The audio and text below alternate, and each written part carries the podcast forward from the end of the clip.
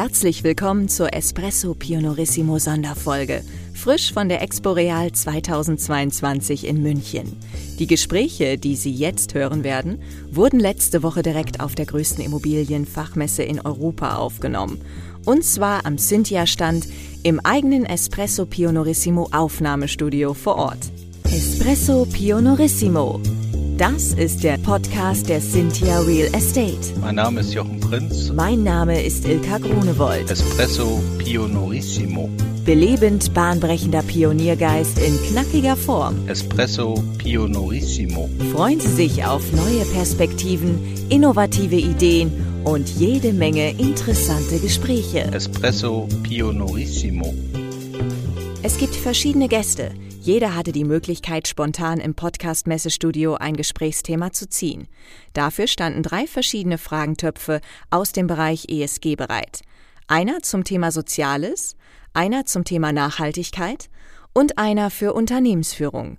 Viel Spaß mit Jochen Prinz und seinen Gästen, live aufgezeichnet auf der Expo Real. So, bei mir ist äh, Markus Brückelmeier. So, und Markus war bei uns schon in Folge 31, einfach machen. Und äh, ich freue mich sehr, Markus, dass du da bist, weil wir sehen uns heute das erste Mal persönlich und in Live direkt hier auf der Expo Real. Wir haben drei Kategorien vorbereitet. Möchtest du eine Frage ziehen? Mhm. Also du bist sozusagen deine eigene Losfee und hast jetzt aus dem Bereich Soziales eine Frage gezogen, die ich dich bitte einmal vorzulesen. Sehr, sehr gerne. Die Übernahme von sozialer Verantwortung ist für Unternehmen und ihre Teams wertvoll, nicht wertvoll, weil. Ja. Also ich glaube, die Frage ist mit Sicherheit, wie definieren Teams und Unternehmen soziale Verantwortung? Ich denke, soziale Verantwortung ist generell ein großes, wichtiges und verändertes Thema von unserer heutigen Welt. Ja. Ähm, der erste Punkt ist mit Sicherheit wie empfinden MitarbeiterInnen und auch die ganzen Teams Sinn? Weil heutzutage reicht es ja, wir haben im Moment ein großes Thema mit Fachkräftemangel, ja auch in Deutschland, das hört man ja immer mehr. Absolut. Deswegen reicht es nicht mehr einfach nur ein Arbeitgeber zu sein, der Geld am Ende des Tages zahlt. Was macht ihr denn da bei MacGrundriss? Mm, also wir achten als allererstes mal auf die nachhaltige Gesundheit von unseren Mitarbeitern. Okay, jetzt wird spannend. Wie macht ihr das? Durch verschiedene Fitnessangebote, die wir haben, auch durch Fitnessmitgliedschaften. Das mhm. ist eine Sache, die machen wir ganz viel. Und dann ist es so, dass wir im Moment uns dahin bewegen, dass wir unseren kompletten Strom und unsere komplette Energie aus nachhaltigen Quellen beziehen. Das war jetzt in der Vergangenheit leider noch nicht so, mhm. aber wir beginnen jetzt auch immer mehr über Solar unsere Strom für unsere Energieerzeugung zu erzielen. Und ja, jetzt mittlerweile haben wir da auch das ist natürlich eine spontane Frage, aber wir haben sogar schon eine kleine Auszeichnung dafür bekommen. Okay, ja, also wir selbst äh, bezeichnen uns auch als soziales Unternehmen. Wir bieten natürlich die normalen Dinge wie Jobfahrrad und, und, und diese Dinge. Aber jetzt zuletzt hatten wir so ein äh, Foodsharing-Event, wo wir tatsächlich aus, äh, also das kam sozusagen aus der Belegschaft heraus, äh, die Idee äh, eben aus abgelaufenen Lebensmitteln nochmal was zu zaubern und dann quasi Interessenten, die das, die das möchten, äh, anzubieten und das Ganze haben wir dann auf Spendenbasis gemacht und das war eine ganz interessante Sache. Mhm. Äh, so, und ansonsten denken wir natürlich auch in unseren Immobilien immer, wie können wir die sozial ausrichten, wie können wir eine soziale Nutzung damit einbringen. Da versuchen wir sozusagen sozial nachhaltig zu wirtschaften. Und habt ihr auch das Gefühl, dass gibt mehr Überzeugung und auch tatsächlich auf der einen Seite für die Brand nach außen, aber auch für die Arbeitgeberbrand? Wir glauben absolut daran. Also es nimmt immer mehr Begeisterung bei den Leuten ein und es gibt immer mehr Leute, die da mitmachen wollen bei den unterschiedlichen Themen. Wir machen jetzt auch äh, mit, mit denen, die das wollen. Also wir machen das immer so auf Angebotsbasis, alles was wir an sozialen Angeboten für die Mitarbeitenden schaffen. Äh, und es gibt auch die Möglichkeit, dass die in soziale Betriebe, Einrichtungen gehen. So, und die ersten drei Kolleginnen waren da jetzt schon mal drin. So, ich selbst darf im November in eine Behindertenwerkstatt rein hm. und freue mich da auch schon irgendwie drauf, wenn ich auch sehr viel Respekt davor habe. So, also ich glaube, dass, dass tatsächlich äh, die Leute, die zu uns kommen und die mit uns Zeit verbringen und die eben an den Prozessen arbeiten, äh, viel mehr Interesse haben, so in die Breite zu denken und nicht so mit Scheuklappen nur das zu tun, für das sie eingestellt sind, sondern dass es ein breites Interesse daran gibt, Nutzen zu schaffen und Gutes zu tun. Und deshalb glaube ich, macht es absolut Sinn, als Arbeitgeber da auch entsprechend das zu unterstützen und zu fördern. Ja, es ist auf alle Fälle schön, dass da jeder seine Verantwortung übernimmt. Und das ist, glaube ich, für die Zukunft auch wichtig. Und ich habe auch irgendwie das Gefühl, wenn man hier so über die Expo Real läuft, dass es auch immer mehr im Zentrum der Aufmerksamkeit steht. Und dass ja. man immer versucht, immer noch mehr zu machen. Und ich finde ja auch den Slogan, ich weiß nicht, ob es immer noch aktuell ist, von Cynthia, dass sie sagt, ihr wollt einer Immobilie eine zweite Chance geben. Ja, absolut, von Herzen. Das ist ja tatsächlich Nachhaltigkeit per se. Dass man nicht sagt, okay, wir bauen jetzt direkt was Neues, sondern wir geben der Immobilie eine zweite Chance. Ja, da haben wir uns äh, clevererweise nicht nur einen Marketing-Spruch ausgesucht, sondern auch was, was wir mit dem Herzen sozusagen ausfüllen können und was uns eben viel Freude macht. Eine Sache, die habe ich noch ganz vergessen, wofür wir für Nachhaltigkeit stehen. Das ganz große Thema ist ja, dass heutzutage auch vor allem während der Corona-Krise viele Menschen den Weg nicht mehr machen wollten zu der ja. Immobilie, zur Besichtigung, weil sie da einfach raus mussten aus ihrer Komfortzone und raus vor allem in die weite Welt, wo man sich anstecken konnte, wo man gewissen Gefahren ausgesetzt war. Und eine Sache, die wir natürlich versuchen mit einer Grundriss zu machen, ist über diese Touren und über möglichst gute Darstellungen so zu vermeiden, dass Menschen zwingend den Weg machen müssen zur Besichtigung. Ja und vielleicht davor sich schon mal so den Eindruck machen können, dass sie Immobilien, die gar nicht in Frage kommen, schon mal ausschließen können. Ich glaube, dass das äh, tatsächlich sinnvoll ist. Also wenn du Immobilieninvestor bist wie wir, musst du natürlich, wenn du was kaufen willst, schon mal drin gewesen sein und das auch angefasst haben und auch so ein bisschen die Stärken und Schwächen der Immobilie kennen. Aber gerade wenn du noch in dem Vorprozess steckst und nicht weißt, willst du die überhaupt kaufen oder nicht, äh, ist das sicherlich gut, da ein Produkt wie von euch zu haben, wo ich mir eben schnell einen Einblick verschaffen kann. Also insofern finde ich gut, dass ihr so ein Produkt habt und dass ihr da äh, auch Erfolge mit habt, kann ich mir sehr gut vorstellen. Wir haben das auch immer mehr gehört. Man spricht ja, wir arbeiten ja viel mit Immobilienmaklern zusammen und da spricht man ja auch sehr viel mittlerweile von einem hybriden Makler, also derjenige, der teilweise auch die kompletten Verkaufsprozesse nur noch online macht. Und äh, ja, das ist halt die Frage, ob das in Zukunft mal so kommen kann. Ich persönlich könnte es für mich nicht vorstellen, dass ich eine mhm. Immobilie kaufe nur über ein Online-Exposé oder nur über eine virtuelle Tour, weil das einfach einen viel zu großen Wert hat, um das so zu entscheiden. Aber ich glaube, ob ich es nicht kaufen könnte oder ob ich es nicht kaufen möchte, ich glaube, das könnte ich online entscheiden. Ja. Am Stand bei mir ist jetzt Frank Huber, CEO von Verifort Capital und ein sehr, sehr guter Freund von mir und ich freue mich sehr, dass du da bist. Hallo Frank. Hallo Jochen, äh, ja, ich freue mich auch hier zu sein. Messe ist immer besondere Zeit, äh, bei euch wie bei uns. Aber schön bei euch zu sein und einen neuen Podcast aufzunehmen. Ich habe äh, was für dich vorbereitet, beziehungsweise mein Team hat was für dich vorbereitet. Und zwar, wir haben hier drei Körbe stehen mit Fragen. Und äh, du darfst ja eine Frage äh, rausziehen und äh, dann einmal bitte laut vorlesen. Mache ich. Ich nehme den Bereich ähm, Unternehmensführung. So, hier kommt die Frage. Homeoffice, Work-Life-Blending, Vier-Tage-Woche. Was siehst du als Arbeitsmodell der Zukunft? Da bin ich gespannt. Ja, da bin ich auch sehr gespannt. Da muss ich mal zwei Minuten drüber nachdenken. Ich hoffe, dass es schneller geht. Ähm, ich fange mal ein bisschen weiter hinten an und wir kommen ja damit mal so auf den Beginn der Corona-Zeit zurück, als ihr ja auch und wir natürlich auch alle Leute mal ins Homeoffice geschickt haben. Und da gab es natürlich eine Reihe von Erfahrungen, die wir da gesammelt haben, die aber auch die Mitarbeiter gesammelt haben ähm, eine völlig neue Arbeitssituation für die Leute, insbesondere die, die noch nie im Homeoffice gearbeitet haben. Ich lass uns mal weiter sprechen, wie bei euch die Erfahrung war. Bei uns waren sie relativ gut. Ähm also vor, vor, vor Corona nehme äh, nehm ich oder habe ich das bei mir auch so wahrgenommen, wenn Leute mir erzählt haben, dass sie freitags Homeoffice machen, dass sie dann im Prinzip einen Tag früher am Wochenende sind. Habe mich schwer getan tatsächlich mit mobilen Arbeiten für die große Menge an Kolleginnen und Kollegen. Aber Corona hat uns ja gezeigt, dass es funktionieren kann. So, und inzwischen bin ich äh, und, und wir alle, glaube ich, ein Freund von sehr viel mehr Flexibilität. So, da wo es passt. Also wir werden nicht reine Mobilarbeiter werden, aber wir haben für uns im Unternehmen festgelegt, dass wir wollen, dass die Leute 40 Prozent ihrer Arbeitszeit im Büro verbringen. Darüber hinaus können sie mehr machen. Sie haben immer einen Platz bei uns und äh, sie können natürlich den Rest auch zu Hause oder unterwegs machen aber so wie es halt für die Leute passt. Also ähnliche Erfahrungen haben wir natürlich auch gemacht. Ähm, wir haben den Leuten tatsächlich jetzt in die Arbeitsverträge geschrieben, dass alle mal einen Tag in der Woche zu Hause bleiben können. Es gibt aber tatsächlich bei uns auch viele Leute, die das gar nicht wahrnehmen wollen, weil sie ja. einfach zu Hause natürlich nicht die Voraussetzungen haben, die ein konzentriertes Arbeiten dann wirklich ermöglichen. Ja, das, äh, das ist ein guter Punkt, glaube ich. Äh, da müssen wir uns ja, glaube ich, alle umstellen. Aber ich glaube, ohne Corona wären wir auch gar nicht auf diese Welle gekommen, so schnell, so viel mobil zu arbeiten.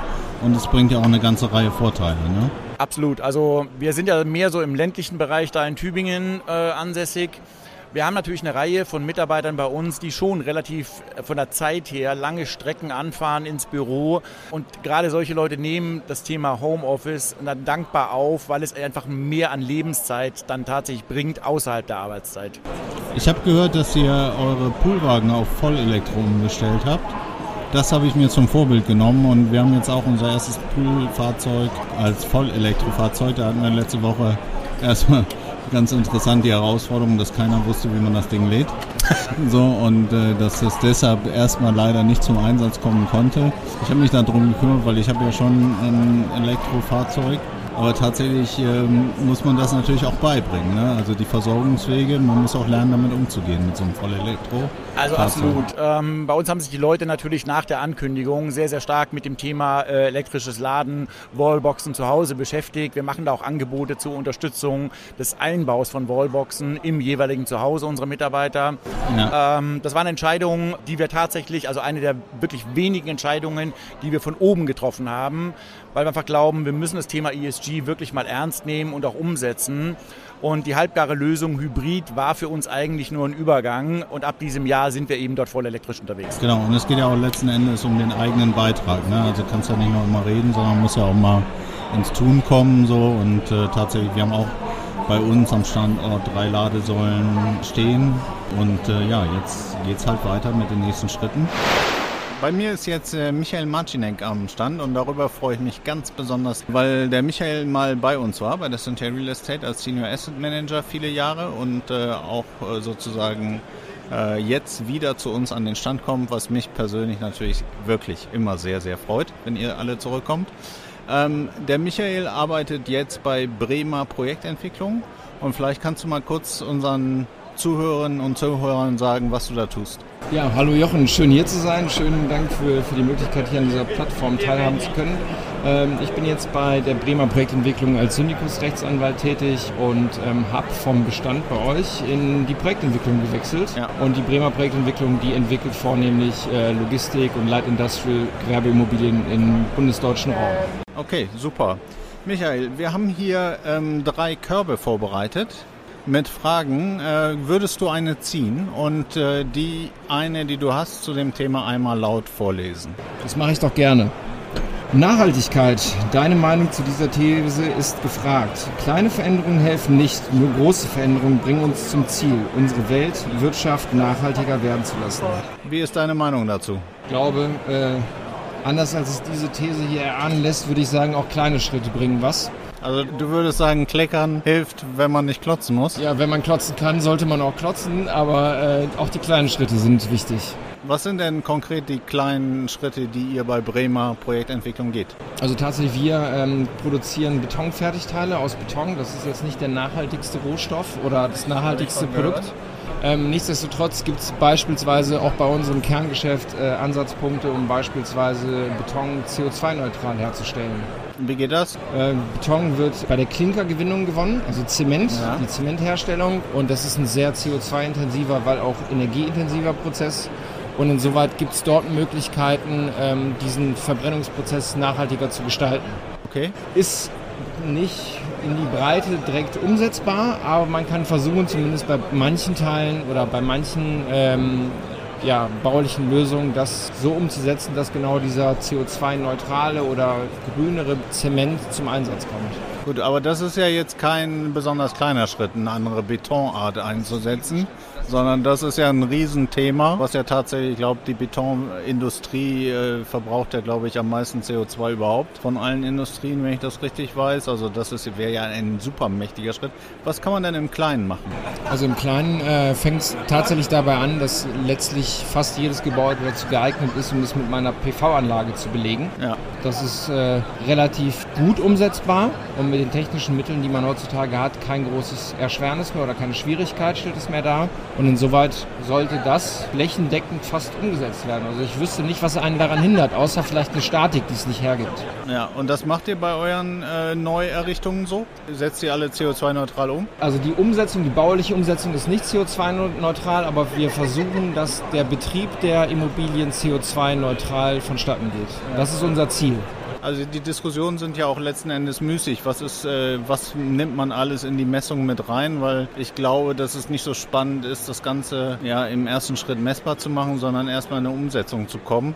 Und wenn ich als Investor mir eine ESG-konforme Immobilie kaufe, ja, natürlich ist die irgendwie CO2 nicht neutral oder CO2 schädlich erzeugt worden, aber, aber irgendwie muss sie ja auch entstehen. Im Zweifel hat der Bauleiter geatmet, ja, der hat genau. CO2 dabei verbraucht. So, und wenn ich einen Batteriespeicher in den Keller stelle, dann... Äh, hat der Speicher irgendwann auch Energie verbraucht. Richtig, und das Silizium ist jetzt auch nicht unbedingt äh, nicht, nicht abgebaut worden. Also insofern äh, muss ich natürlich auch irgendwie gucken, welchen Nutzen hat das Ganze und, und bringt mich das danach, nachdem ich das eingesetzt habe, quasi bringt das dann Vorteile sozusagen für die Ozonschicht, für die Umwelt. Ja, ja richtig.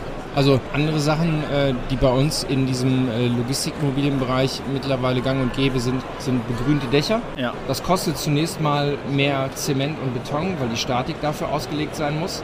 Nichtsdestotrotz ist es für die äh, Umgebung natürlich schöner, wenn wenn auf dem Gründach geschaut werden kann oder einfach diese, diese Gründächer zur, zur Entwässerung dienen. Gleiches gilt für begrünte Fassaden. Das muss ja nicht immer alles sein, aber teilweise partiell. Sorgt für ein gewisses Mikroklima, sorgt im äh, Sommer für Verschattung und äh, schadet nicht. Also bei der Dachgeschichte, da bin ich bei dir. Äh, tatsächlich, weil es ja auch einen kühlenden Effekt hat, wenn dann eine schöne Moosschicht drauf ist und dann muss ich ja das Gebäude möglicherweise nicht so total runterkühlen, ähm, bei, der, bei der Vertikalbegrünung, da gibt es ja in Düsseldorf, da am Köbogen, ein schönes Beispiel, wo die eine Vertikalbegrünung machen. Da, ste da stehe ich oft davor und bewundere das und finde das wunderschön.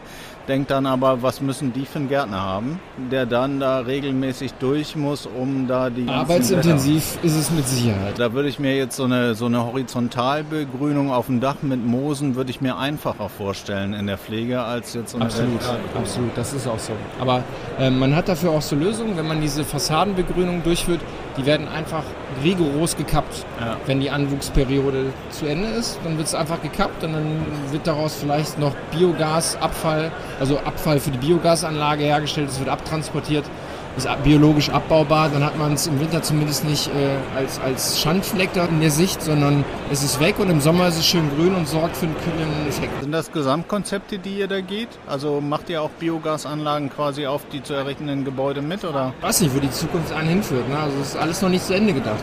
Deshalb glaube ich, wird es noch irgendwas geben müssen mit Wind und auch mit Erdwärme und so. Wenn man die Möglichkeit hat, Erdwärme äh, zu gewinnen und aus der Erdwärme eine entsprechende Beheizungsart zu machen, ist das sehr ein guter Ansatz. Ja, ich glaube, dass es auch so kommunale Ansätze geben muss. Also, dass du so eine, äh, du brauchst Lösungen in deinem Gebäude, aber du brauchst auch in, der, in dem Gebiet, in dem du bist, quasi mit den anderen Gemeinschaftslösungen, dass du dir irgendwie so ein gemeinsames Windkraftfeld irgendwie dahin stellst und damit deine ganze Gemeinde äh, ein Stück weit versorgst. Also oder auch so vielleicht eine Art Fernwärme mit regenerativen Energien. Ja, immer auf bestimmte Sektoren, so, die, die, was sich viele Leute teilen und was dann auch Sinn macht, weil sie sagen, ja, wir haben halt zusammen ein Windrad und nutzen das mit 200 Leuten. So. Ich glaube, ich glaub so, dass es eine Kombination aus Individualität und individueller Gebäude Qualität braucht und dann eben auch gemeinschaftlicher Nutzung von möglicherweise größeren Anlagen, die dann produzieren, wenn du halt keine Sonne hast. Ja, richtig. Und es gibt halt auch immer Ansatzpunkte im Gebäudebestand. Ne? Also ja. wie viele Gebäude gibt es noch, die nicht dreifach verglast sind oder die noch keine Wärmedämmung aufgetragen haben? Ja, aber muss man die immer abreißen? Nee, also ich glaube, das Thema Abriss, ähm, das können wir uns gar nicht leisten. Ja. Also Bestand hat mit Sicherheit immer klimapositivere Potenziale als ein Neubau, der mit einem Abriss einhergeht. Ja. Was ist dein persönlicher Beitrag? Wo hast du die Stellschrauben in der Hand? Ja, bei mir ist es letztlich so, ähm, ich kann es ja kalkulieren bei einer Projektentwicklung oder kalkulieren ja. lassen. Das heißt, ich kann zum Beispiel so vorgehen, dass ich sage, der Mieter oder der spätere Nutzer, der wird gar nicht vor die Wahl gestellt, kriegt er ein klimapositives Gebäude oder nicht, sondern ich die vermarkten nur das klimapositive Gebäude und entweder der Markt nimmt es auf oder nicht. Aber das ist dann meine Entscheidung. Ja, cool. So, bei mir am Stand ist jetzt Conny Loy. Und äh, Conny Loy kennen wir schon aus äh, einer Folge von Espresso Pionissimo, wo es um das Thema Ruheschwung ging damals. Und ich freue mich sehr, dass du zu uns an den Stand gekommen bist, um äh, eine von drei Fragen zu beantworten. Wir haben hier drei Körbe vorbereitet. Magst du eine ziehen und mal vorlesen? Ich ziehe mal Soziales. Ja, das passt ja. Okay, die Übernahme von sozialer Verantwortung ist für Unternehmen und ihre Teams wertvoll, nicht wertvoll, weil. Ja, da bin ich ja jetzt sehr gespannt. Ja, hast du extra nur die eine für mich in, dem, in der Tonne gehabt. Ja, super.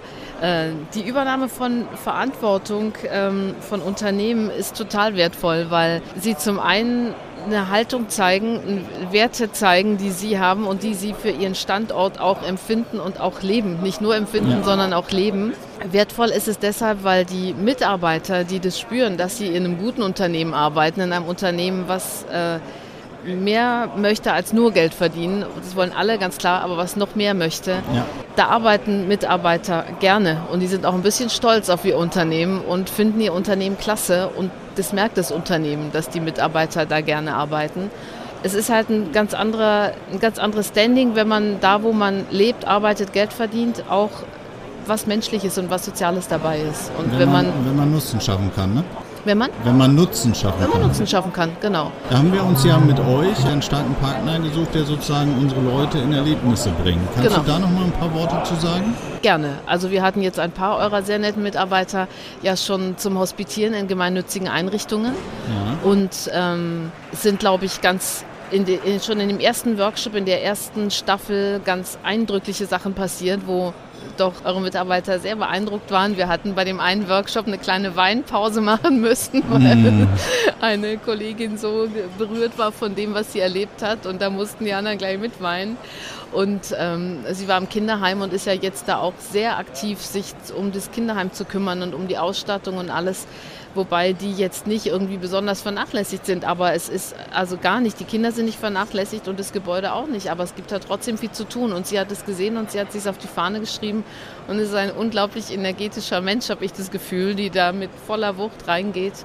Und ähm, ja, durch diese Hospitation sind drei oder fünf Tage und mhm. da passiert ganz viel, weil es ein Perspektivwechsel ist, weil man aus seiner Bubble rauskommt, weil man woanders reinguckt.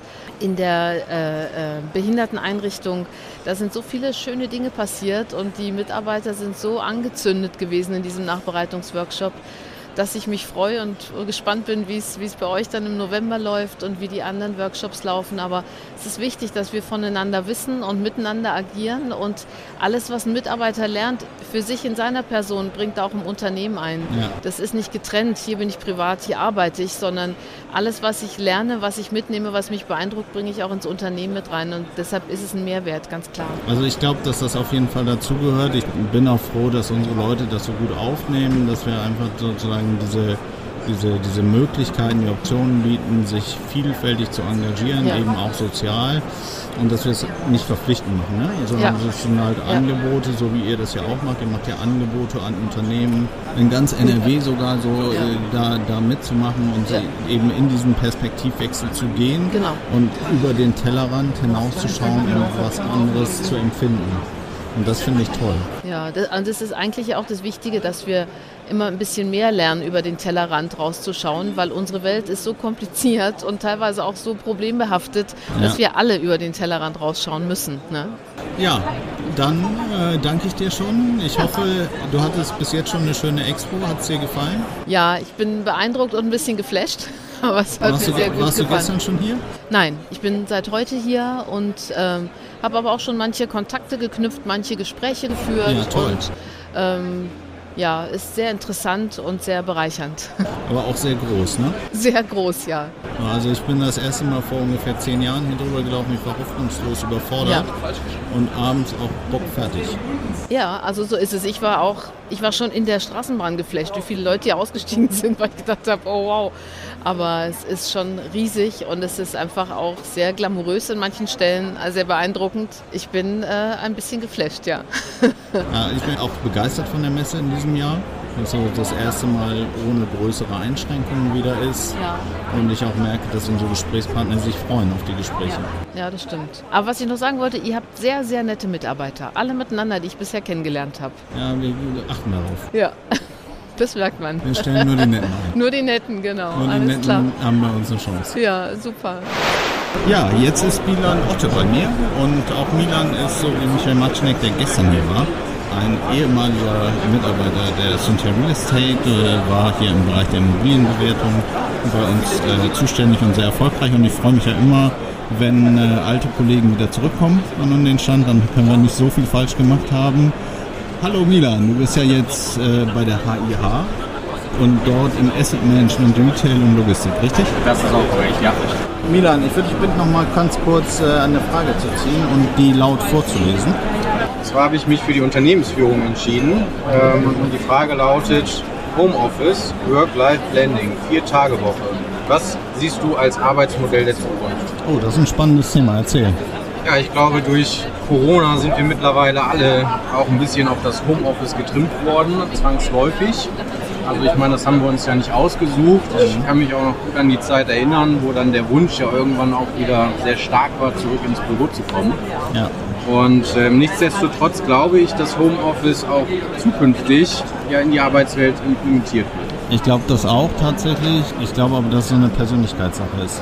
Äh, mir hat das sehr gefehlt, die Tätigkeit im Büro. Wir waren ja nie, du hast es ja miterlebt damals noch bei uns, ähm, wir waren ja nie so die ganze Zeit zu Hause, sondern schon immer mal, auch mal wieder im Büro.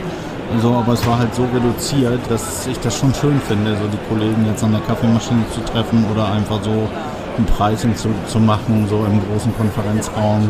Finde ich schon richtig schön, aber die Flexibilität, die Corona mitgebracht hat durch das äh, mobile Arbeiten, ist natürlich auch toll. Also dass mal Tage gibt, wo du nur Online-Termine hast und zu Hause bist, das finde ich natürlich auch schön. Wie sieht es mit Vier-Tage-Woche aus? Also weniger arbeiten in, oder mehr arbeiten an weniger Tagen in der Woche? Wäre das ein Modell für dich? Ja, für mich persönlich vielleicht nicht. Natürlich ist es auch immer eine Frage des, des Geldes und der Produktivität am Ende des Tages. Ne? Also ich glaube schon, dass wenn man in vier Tagen gleich viel schafft wie in fünf, was ich persönlich ein bisschen ja, bezweifle, weil da fehlt natürlich schon auch dann die Zeit einfach, die man dann am fünften Tag hat. Von daher wäre ich jetzt persönlich nicht für eine Vier-Tage-Woche. Ich kann aber verstehen, dass es viele gibt, die sich einfach danach sehen, auch ein bisschen mehr Freizeit zu haben. Ja, also für mich wäre es auch tatsächlich kein Modell. Ich würde es eher andersrum machen und versuchen, an sieben Tagen jeden Tag ein bisschen zu arbeiten, weil ich glaube, dass so nach sechs bis sieben Stunden eigentlich die Effektivität aufhört. Ich kann mir vorstellen, möglicherweise auch an allen Orten der Welt zu arbeiten und vielleicht auch in der Sonne und morgens sechs Stunden zu arbeiten und nachmittags tauchen zu gehen. Äh, könnte ich mir auch als schönes Modell vorstellen. Äh, aber so, dass ich zehn Stunden am Tag arbeite oder mehr, also mehr ist ja gesetzlich nicht zulässig, aber selbst wenn es das wäre, das machen zu müssen auf Dauer und das jede Woche, würde ich mir persönlich so anstrengend vorstellen, dass ich ja dann tatsächlich drei Tage zur gänzlichen Erholung brauche. Ich glaube, für mich wäre es auch jetzt nichts. Aber ich glaube, das ist wieder so eine Typsache. Man braucht das so ein bisschen für den, dem es gut tut, der soll es tun und dem, dem es nicht gut tut, der soll sechs oder sieben Tage arbeiten. Ich finde es halt gut, wenn es so Angebote gäbe, ne? dass du machen kannst, wie du es willst und trotzdem ist genug Zeiten gibt, in denen sozusagen die Leute überschneiden, danach da sind, um sich zu begegnen, zu treffen, auszutauschen, zu diskutieren. Ja, also da bin ich absolut bei dir. Natürlich ist es eine Konzentrationssache, wenn man über acht Stunden am Tag konzentriert arbeiten muss, dann lässt sie einfach nach. Und wenn man das natürlich vielleicht über mehrere Tage strecken kann ähm, und auch flexibel sich seine Arbeitszeit einteilen kann, ist das sicherlich ein gutes Instrument. Dazu gehört aber auch sehr viel Selbstdisziplin. Ähm, und ich glaube, auch das kann vielleicht nicht jeder. Also ich glaube schon, dass es gewisse Rahmen manchmal geben muss. Ja. Und jemand, der vielleicht sehr viel Selbstdisziplin mitbringt, ähm, der schafft es dann auch, sich das selbst so einzuteilen. So, bei mir ist heute Sebastian Pollmer und Sebastian ist äh, seit äh, sechs Jahren in der EOS-Gruppe wir haben äh, schon einige Jahre zusammen gearbeitet, weil Sebastian äh, vor seiner Zeit als Senior Vice President für Westeuropa in dem Bereich EOSP, das ist die Risikoabteilung der, der EOS-Gruppe, gearbeitet hat. Und äh, ich freue mich sehr, Sebastian, dass du zu uns gekommen bist, um möglichst eine Frage zu beantworten, die du dir aus diesen drei Körben ziehen darfst. Ja, super. Moin, erstmal auch von mir. Ähm, Jochen, vielen Dank für die Einladung und ich greife jetzt in den Topf Nachhaltigkeit. Auch nur noch eine Frage drin ist, zwei, und werde die einmal laut vorlesen. Äh, nenne drei Maßnahmen, die die Immobilienbranche für mehr Nachhaltigkeit zeitnah umsetzen sollte. Spannende Frage. Ja. Ähm, das erste, was mir in den Sinn kommt, ist äh, direkt äh, Cradle to Cradle und die Frage danach, was machen wir eigentlich ähm, mit Immobilien, die wir abreißen und ähm, die entsprechenden Rohstoffe so zu verwerten und zu nutzen, um sie auch für weitere zukünftige Neubauprojekte entsprechend verwenden zu können. Das heißt, du sprichst das, äh, das Thema Kreislaufwirtschaft an? Genau, Sustainability, Kreislaufwirtschaft. Wir haben uns ja viel auch beschäftigt oder beschäftigen uns ja auch in der Gruppe über Gesamteuropa auch mit Immobilien, die am Ende ihrer wirtschaftlichen Lebensdauer angelangt sind. Mhm. Ähm, und die wieder zurück in den Kreislauf zu führen ähm, und sinnvoll zu recyceln und zu verwerten, sodass die Rohstoffe daraus äh, Verwendung finden können in Neubauprojekten. Ja, das ist sicherlich eine gute Maßnahme. Was gibt es noch? Was ich ebenfalls spannend finde, ist ähm, das ganze Thema jetzt auch sicherlich auf die Energie- und Gaskrise bezogen, die Verwendung von Ressourcen. Also wie kommen wir eigentlich dahin, energieeffiziente Gebäude zu nutzen und zu ähm, in der Verwendung. Ähm, ich glaube, jeder von uns, der äh, gerade irgendwie im Büro ist, stellt sich die Frage mit den 19 Grad, ob das jetzt ausreichen wird oder nicht. Absolut. Ähm, was gibt es da eigentlich an alternativen Möglichkeiten, um vielleicht auch kurzfristig äh, Gebäude zu erwärmen und äh, zu nutzen, ohne auf die Gasversorgung angewiesen zu sein? Ja, gut, aber ich habe, ich habe, also ich finde das Thema total spannend. Wir können da wahrscheinlich jetzt eine Stunde Podcast drüber halten, über das Thema, weil wir uns natürlich auch sehr intensiv bei der Cynthia damit auseinandersetzen, wie man so ein Gebäude möglichst CO2-neutral hinstellen kann. Ja. So, also das ist ESG ist ja in aller Munde und das jetzt auch schon seit einigen Jahren, aber so präsent wie dieses und letztes Jahr erlebe ich das eigentlich zum ersten Mal, aber es ist immer noch vieles so im Bereich der Lippenbekenntnisse. Total. So, also der Absichtserklärung, dass ich es machen möchte so und ich suche eigentlich so nach Leuten, die so ein bisschen Best Practice. Und du machst ja Westeuropa hat es ja Frankreich, glaube ich, auch bei dir im Beritt. Und Frankreich ist ja mit dem ESG-Thema gefühlt schon ein bisschen weiter als Deutschland. Ich weiß nicht, ob weiter, aber auf jeden Fall ist das ein äh, Thema sehr, sehr groß und sehr wichtig in Frankreich, was auch gerade ESG betrifft. Und zum einen sicherlich aus dem äh, Erkenntnis kommt, dass wir für die Otto-Gruppe ähm, halt einen wichtigen Beitrag leisten wollen, auch mit unserem Geschäftsfeld äh, nachhaltiger zu agieren. Ähm, zum anderen aber auch einfach aufgrund der Notwendigkeit, die wir in dem Immobilienmarkt selber sehen und auch bei den Finanzierern sehen. Also gerade jetzt auch auf der Messe vielfach Thema gewesen, dass ESG was ist, ähm, was auch eben explizit von Kunden, Kundinnen angefragt wird oder eben auch was vom Regulator ähm, perspektivisch gefordert werden wird. Ja. Ähm, ich stimme dir völlig zu. Also ich glaube, äh, auf der Messe komplett das Thema, auf jedem Panel, in jedem Gespräch wird irgendwie ESG fallen gelassen. Aber auch so richtig die Antwort darauf, was bedeutet das jetzt konkret für den Einzelnen oder wie ändert sich das Verhalten für die Einzelne im täglichen Doing, ist für mich zumindest noch nicht so klar geworden. Gut, also E können wir uns inzwischen, glaube ich, alle vorstellen. Es geht um eine andere Beheizung als die Nutzung von fossilen Energiequellen, also kein Öl, kein Gas mehr, möglichst irgendwie Sonne, Strom, alles regenerativ und total spannend und innovativ auch in Kombination mit der Nutzung von irgendwelchen Wärmepumpen oder auch, auch, auch Batteriespeichern für die Energie dann wird ja viel über Wasserstoff gesprochen. Also das E, das, das glaube ich, da sind wir alle relativ nah dran. Aber was bedeutet denn das S? Also das G, glaube ich, ist für die großen Konzerne dieser Welt eigentlich vielleicht auch nicht so extrem zu beachten, also natürlich extrem zu beachten, aber jetzt nicht so arbeitsintensiv, weil wir sowieso da schon einen guten Grundstock aus meiner Sicht mitbringen. Aber wie setzt man denn so Schlucken? Das S finde ich auch eines der spannenderen Themen und ich habe darauf auch wirklich nicht die Antwort. Ich glaube, es ist wirklich für jeden reinzugucken, vielleicht dann auch weiter zu gucken als nur auf die Immobilie, ähm, wie man in der gesamten Wertschöpfungskette des Unternehmens schauen kann, wo man dieses S letzten Endes verorten kann. Und äh, was ich ganz spannend finde in dem Zusammenhang, äh, gab es neulich mal einen, einen Bericht auch in den Zeitungen darüber, wie relevant eigentlich das ganze ESG-Thema sein kann in der Vielzahl von Kriterien oder ob es eigentlich nicht viel wichtiger ist zu sagen, man reduziert sich auf eine oder wesentliche Kennzahlen, die für alle greifbar sind.